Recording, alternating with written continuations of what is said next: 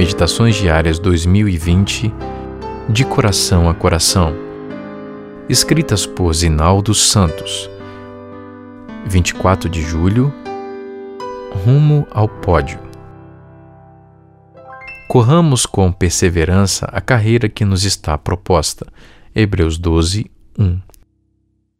Se não fosse a pandemia, a partir de hoje até o dia 9 de agosto, as atenções do mundo esportivo estariam direcionadas para Tóquio, onde seria realizada a 32ª edição dos Jogos Olímpicos.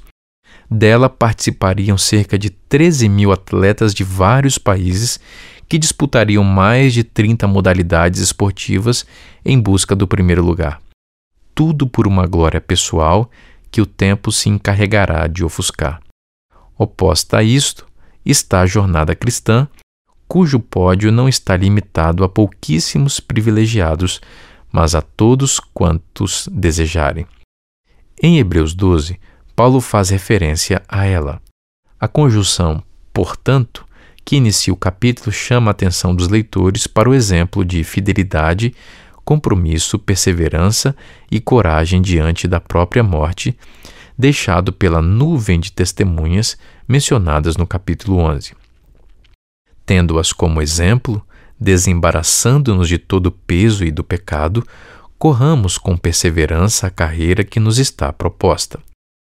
A metáfora da corrida foi utilizada pelo apóstolo ao se referir a seu ministério e sua vida cristã.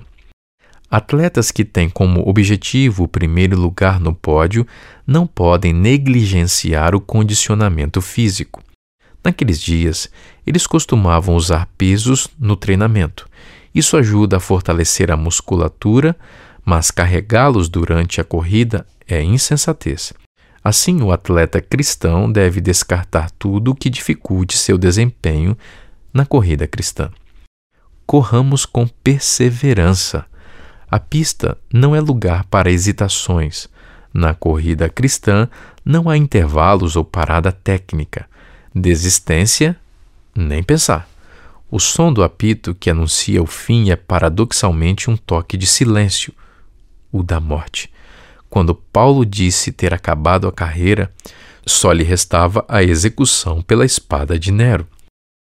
Corramos olhando para Jesus.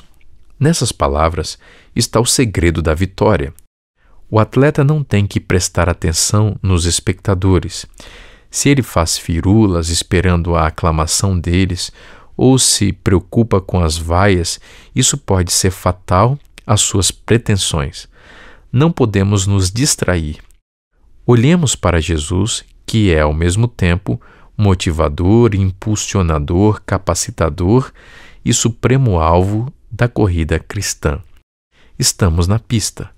Corramos com perseverança, olhando para Jesus durante todo o tempo e desviando o olhar de tudo mais até a linha de chegada, a eternidade feliz com Ele.